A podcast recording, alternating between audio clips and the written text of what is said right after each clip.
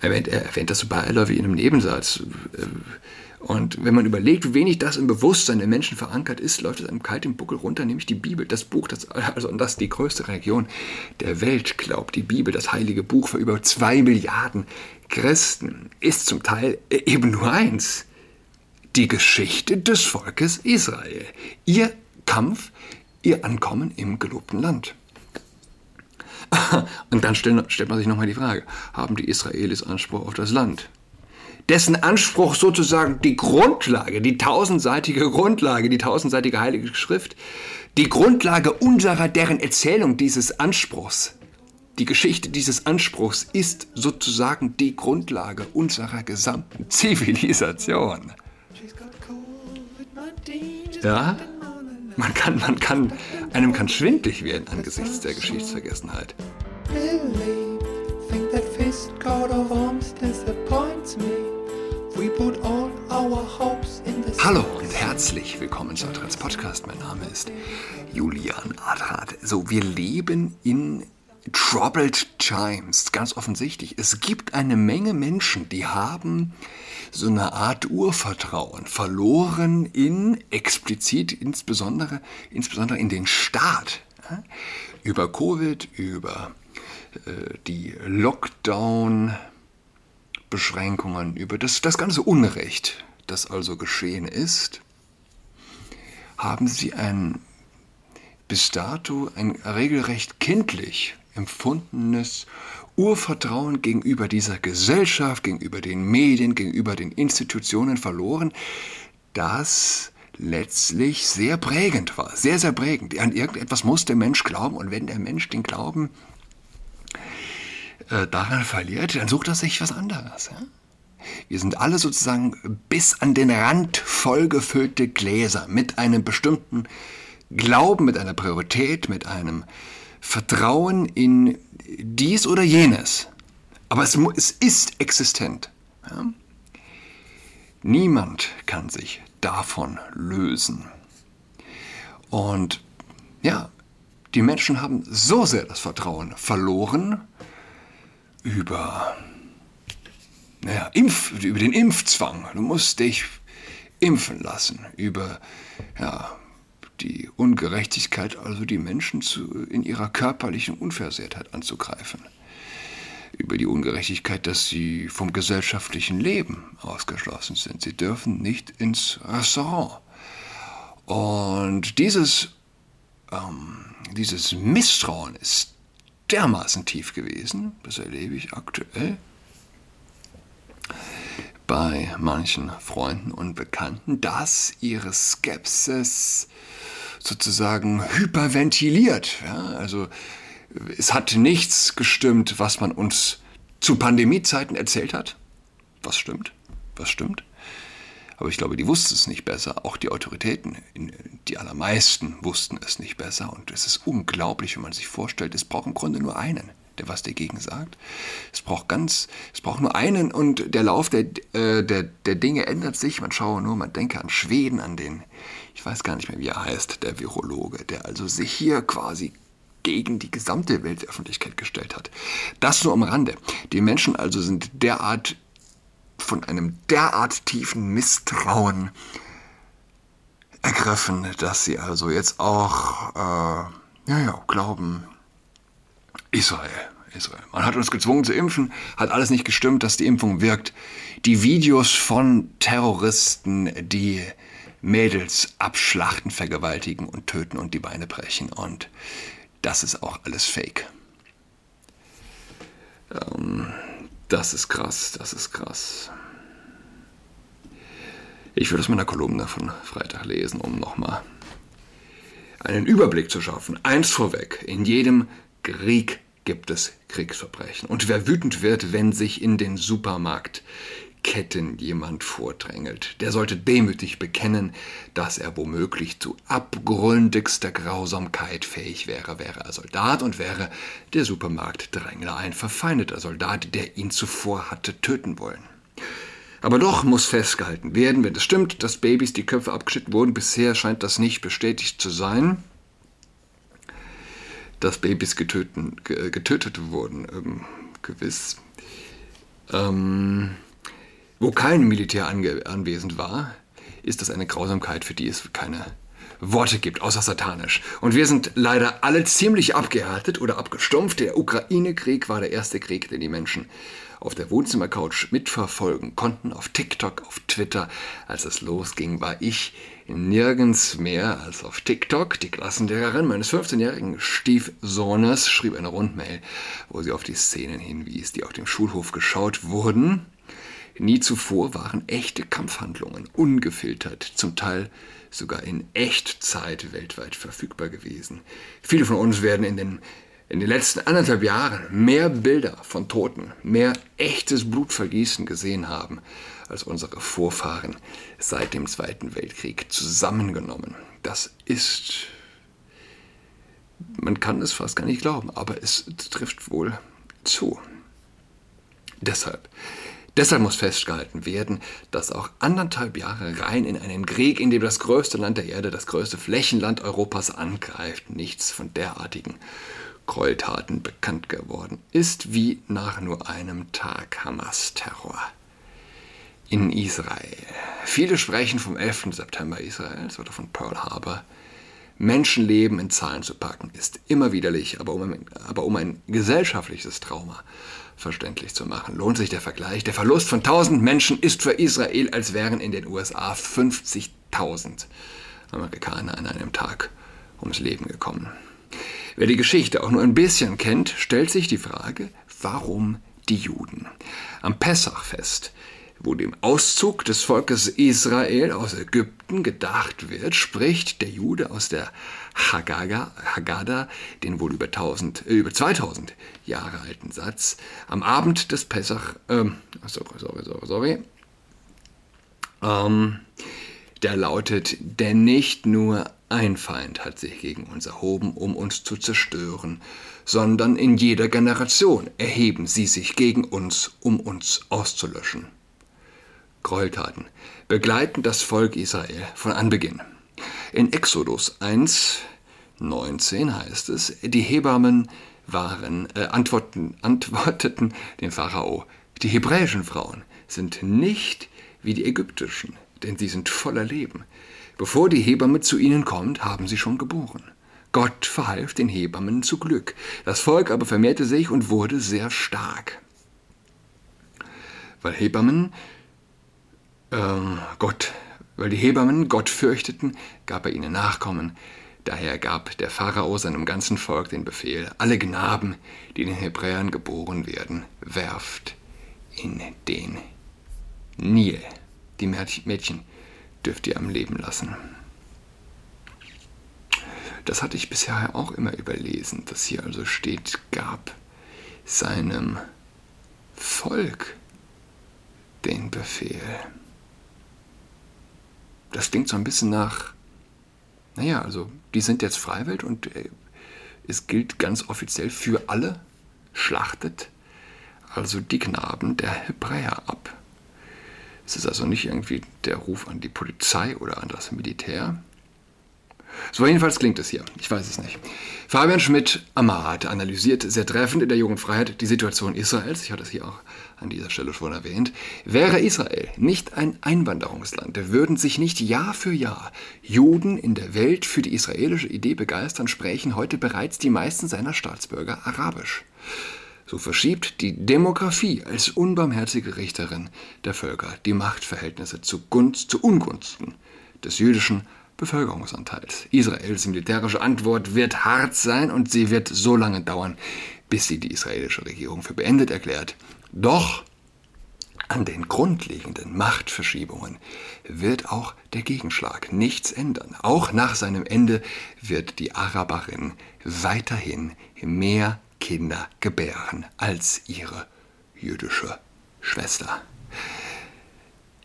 Wer offene Augen hat, wird diese einfache Wahrheit endgültig auch hierzulande einsehen. Ein gutes Beispiel, das Video, das den 61-jährigen Lehrer in Berliner Köln zeigt, der vom 14-jährigen muslimischen Teenager auf dem Schulhof niedergetreten wird, als er ihm eine palästinensische Flagge abnehmen will.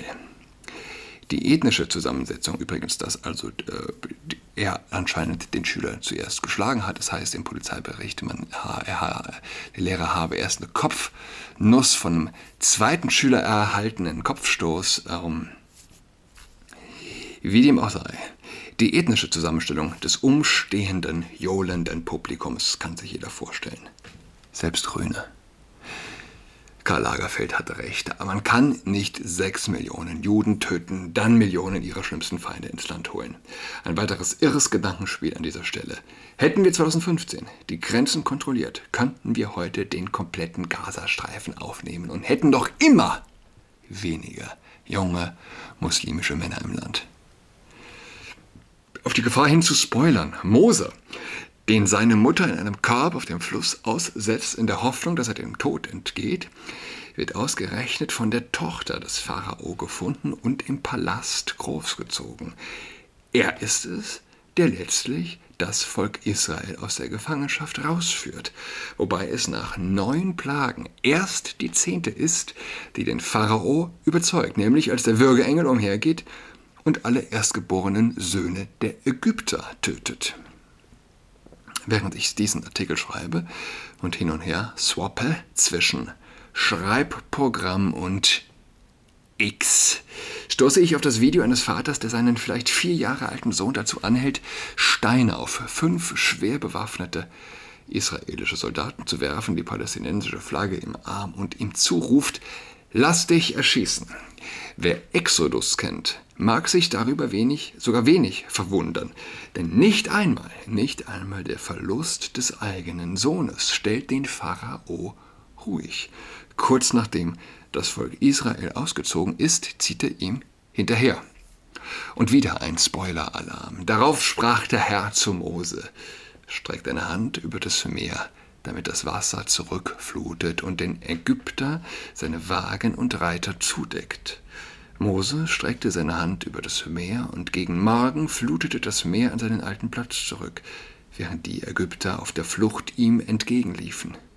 So trieb der Herr die Ägypter mitten ins Meer. Das Wasser kehrte zurück und bedeckte Wagen und Reiter, die ganze Streitmacht des Pharao, die den Israeliten ins Meer nachgezogen war. Nicht ein einziger von ihnen blieb übrig. Die Israeliten aber waren auf trockenem Boden mitten durch das Meer gezogen, während rechts und links von ihnen das Wasser wie eine Mauer stand. So rettete der Herr an jedem Tage Israel aus der Hand der Ägypter. Israel sah die Ägypter tot am Strand liegen. Als Israel sah, dass der Herr mit mächtiger Hand an den Ägyptern gehandelt hatte, fürchtete das Volk den Herrn. Sie glaubten an den Herrn und an Mose, seinen Knecht. Ist Bestandteil der festen Lesung in der Osternacht, dem höchsten Fest der Christenheit. Um das Ganze abzurunden, auch Jesus entgeht einem Massaker an Kindern. Als König Herodes von den Weisen aus dem Morgenland erfährt, dass ein König geboren wurde, lässt er alle Babys im Land töten. Baby Jesus entgeht diesem Schicksal, weil seine Familie, man halte sich fest, nach Ägypten flieht. Eine andere Geschichte in der Bibel geht so. Isaak war in der Lage, Brunnen zu graben und wurde dadurch reich. Und andere Leute kamen vorbei und anstatt zu lernen, wie man Brunnen gräbt, zerstörten sie Isaaks Brunnen. Wer von Hass redet, verkennt oft, dass Hass allein nicht reicht, nie selbst genügsam ist, sondern ein Objekt braucht und ein Treibmittel sozusagen, der oft Neid ist. Das oft Neid ist, müsste ich hier eigentlich stehen. Wer sich dann vor Augen hält, dass Israel Wüste in fruchtbares Land verwandelt hat, dass, sich in der Wüste, dass sie in der Wüste keinen Wassermangel haben, im Gegensatz zu Kalifornien zum Beispiel oder Spanien in heißen Sommern, und dann die Israel umgebenden zivilisatorischen schwarzen Löcher betrachtet, in deren heiligen Büchern Juden nicht sonderlich gut wegkommen, gelinde gesagt, erschreckt über folgende Erkenntnis. Hass wird schlimmer, wenn es dem Hassenden schlecht geht. Und er wird noch mal schlimmer, wenn es dem Objekt des Hasses besonders gut geht. Beides zusammen ist eine tödliche Mischung, offensichtlich. Erklärt das alles. Warum die Juden? Zwei Tage nach dem Angriff der Hamas war Tag der indigenen Völker. Dennis Prager, ein jüdischer amerikanischer Radiomoderator, erklärte mit trauriger Stimme, dass Juden in der Region Muslime um 2500 Jahre vorangingen und dass, sie den, dass die Römer den Begriff Palästina erfanden, nachdem sie Jerusalem zerstört hatten. Auch er geht der Frage nach, warum die Juden, und er zitiert den katholischen Priester und Historiker Edward Flannery. Es war das Judentum, das das Konzept einer von Gott gegebenen universalen Moral in die Welt brachte. Sie tragen die Bürde Gott durch die Geschichte und dafür wurde ihnen nie vergeben. Dennis Prager zitiert weiter den Philosophen Ernest van den Haag. Fundamental für den Antisemitismus eines Nichtjuden, selten explizit und bewusst, ist die Feindseligkeit gegenüber dem jüdischen Glauben an einen Gott, einem Glauben, dem sich Antisemiten sehr widerstrebend beugten und dem sie nie aufhörten, Widerstand zu leisten. Antisemitismus ist eine Form, die dieser Widerstand annimmt. Diejenigen, die diese belastende Religion hervorgebracht haben, wurden das Ziel des Ressentiments. Denn wenn man sich nicht wagen darf, feindselig gegenüber einem allmächtigen Gott zu sein, dann wenigstens denen gegenüber, die ihn hervorgebracht haben und denen, denen er sich offenbart hat. Als katholischer Spätkonvertit und Sünder will ich enden mit einem jüdischen Witz. Grün geht zur Beichte in die Ruprechtskirche und sagt zum Priester, Vater, ich bin 80 Jahre alt, verheiratet, habe vier Kinder und elf Enkelkinder. Und letzte Nacht hatte ich eine Affäre mit zwei 18-jährigen Mädchen. Ich hatte Sex mit beiden, zweimal. Darauf der Priester, also mein Sohn, wann warst du das letzte Mal bei der Beichte? Nie, Vater, ich bin Jude. Also, warum erzählst du mir das denn? Ich erzähle es jedem. Großartig, oder? Und äh, womit wir wieder beim Thema wären. Die Hebammen antworteten dem Pharao, die hebräischen Frauen sind nicht wie die ägyptischen, denn sie sind voller Leben. Bevor die Hebamme zu ihnen kommt, haben sie schon geboren. Gott verhalf den Hebammen zu Glück, das Volk aber vermehrte sich und wurde sehr stark. Wie sehr das doch auch auf heute zutrifft, in umgekehrter Weise, oder? Also je nachdem, aus welchem Blickwinkel man schaut. Aber für uns und den gesamten Westen gilt eben, das Gegenteil, das Volk vermehrte sich nicht mehr und wurde sehr schwach und müßig zu sagen, aber umso wichtiger doch zu wiederholen. Es gibt keine größere Weisheit als in der Bibel. Sie beschreibt nicht nur den persönlichen möglichen Heilsweg, sie beschreibt auch, was eine Gesellschaft benötigt. Adenauer war es, glaube ich, der gesagt hat, wir müssen uns keine Gedanken machen. Äh, bezüglich Sozialhilfe oder dieses und jenes, Familienpolitik. Die Menschen bekommen immer Kinder. Die Leute bekommen immer Kinder. Und ich hatte das bis letzte Woche doch für einen verzeihlichen äh, Spruch gehalten. Und er konnte es nun mal nicht besser wissen. Ja, Kinder bekamen die Leute eben immer bis dato. Aber dann, aber dann überfällt Hamas die Hamas Israel. Und ich lese Exodus und muss erkennen, hätte Adenauer Exodus vor Augen gehabt. Natürlich kannte er die Geschichte, logisch, ja, aber er wäre vorsichtiger gewesen mit seiner Einordnung. Wer weiß, wer weiß. Ja, die Ägypter, die dekadenten Ägypter, ganz bestimmt, haben schon vor, 2000, äh, vor 3000 Jahren keine Kinder mehr bekommen, weil es ihnen zu gut ging. Hm? Oder, ähm, ja, etwas zwischen 3000 und 2500 Jahren, wenn ich das jetzt hier recht überblicke. Ja, dann also der Auszug aus Ägypten, das Volk Israel, ähm, quält den Pharao. Gott schickt die Plagen so lange, bis also der Pharao sie zielen lässt. Oh, es wird nicht, es wird nicht einfach. Ja. 40 Jahre durch die Wüste und äh, mir wurde klar, als ich, ich habe, ich glaube am Sonntag war es beim Kochen, ich hatte im Hintergrund äh, eine Weile ein Interview zwischen, äh, ein Interview mit äh, Netanyahu laufen, mit, mit John Peterson. Zehn Monate her. Und ähm, Bibi, wie sie ihn nennen, Netanyahu, er lacht ab und an, während er also Israels Anspruch auf das Land beschreibt. Und irgendwie bleibt er immer persönlich amüsiert. Und das kann man ihm letztlich auch nur verzeihen, wenn man weiß, äh, dass er einen Bruder im Kampf verloren hat. Jonathan war der älteste Sohn von Sila und Benzion. Netanyahu, sagt mir Wikipedia, sein Vater in Warschau geboren und als Zehnjähriger nach Palästina eingewandert, war Professor für jüdische Geschichte und Herausgeber der Enzyklopädia Hebraica. Seine Mutter stammte aus Petach Tikva. Sein jüngerer Bruder also Benjamin Netanyahu. Zweiter Bruder Ido ist Radiologe und Autor. Ähm, ich kürze das Ganze ab. Dieser Bruder Jonathan, er studiert, zieht in die USA, studiert in Pennsylvania, kehrt nach Israel zurück 1964, wird Soldat in der Armee, wo er äh, Fallschirmjäger wird und auch im Sechstagekrieg kämpft. Moment, nee. Er hat nur die Schule besucht in Pennsylvania. Kämpft also dann im Sechstagekrieg, reist, zieht zurück mit seiner Freundin Tirza zurück in die USA, beginnt dort ein Studium der Philosophie und der Mathematik.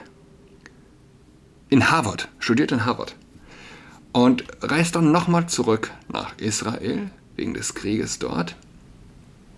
Er kehrt zur Armee zurück und äh, kommt ums Leben als er also mit einer Spezialeinheit dabei ist bei einer Geiselrettung, Geiselbefreiung. Ja. Also, ähm, Jonathan, das ist natürlich, äh, mein, Jonathan, mein Sohn heißt, und lustig, wie sich der Kreis hier an dieser Stelle doch irgendwie auch schließt. Jonathan Isaac Gordius heißt mein Sohn. Ähm, gut, Netanyahu beschreibt also die Geschichte des Volkes Israel und äh, etwas, was eigentlich offensichtlich ist, wird mir klar. Er erwähnt, er das so beiläufig in einem Nebensatz. Und wenn man überlegt, wie wenig das im Bewusstsein der Menschen verankert ist, läuft es einem kalt im Buckel runter, nämlich die Bibel, das Buch, das, also und das die größte Religion der Welt glaubt. Die Bibel, das heilige Buch für über zwei Milliarden Christen, ist zum Teil eben nur eins die Geschichte des Volkes Israel, ihr Kampf, ihr Ankommen im gelobten Land. Und dann stellt man sich nochmal die Frage, haben die Israelis Anspruch auf das Land? Dessen Anspruch sozusagen die Grundlage, die tausendseitige Grundlage, die tausendseitige Heilige Schrift, die Grundlage unserer, deren Erzählung dieses Anspruchs, die Geschichte dieses Anspruchs ist sozusagen die Grundlage unserer gesamten Zivilisation. Ja, man kann, man kann, einem kann schwindlig werden angesichts der Geschichtsvergessenheit. So vieler auf Verschwörungstheorien. Und da braucht es den israelischen Ministerpräsidenten, ja, deinen Bruder, einen hochgebildeten Menschen mit den besten Chancen. Also, ähm, der ja, sein Leben für Land und Leute hingegeben hat, der das in einem Nebensatz erwähnt, dass mir das nochmal richtig bewusst wird. Bewusst wird. Ich, mir, der, der, der ich, wenn ich täglich, wenn ich täglich in die Messe schaffe, was ich schon lange nicht hoffe. Ja? Aber jeden Tag hört man, wenn man die Messe besucht, aus dieser Geschichte, dem Alten Testament. Und was er auch macht, Netanyahu, er beschreibt also die verschiedenen Herrschaftssysteme, unter denen die Israeliten immer zu leben hatten, die aber sie nie aus ihrem Land vertrieben. Nicht die Römer, nicht die diese und jene. Erst die Araber vertrieben sie und machten das Land nicht sozusagen an, anstelle von ihnen fruchtbar, sondern, sondern hinterließen äh, schlichtweg äh, eine Wüste. Und als die Juden dahin zurückkehrten, zogen auch die Araber wieder hinzu und so weiter und so fort. Wie gesagt,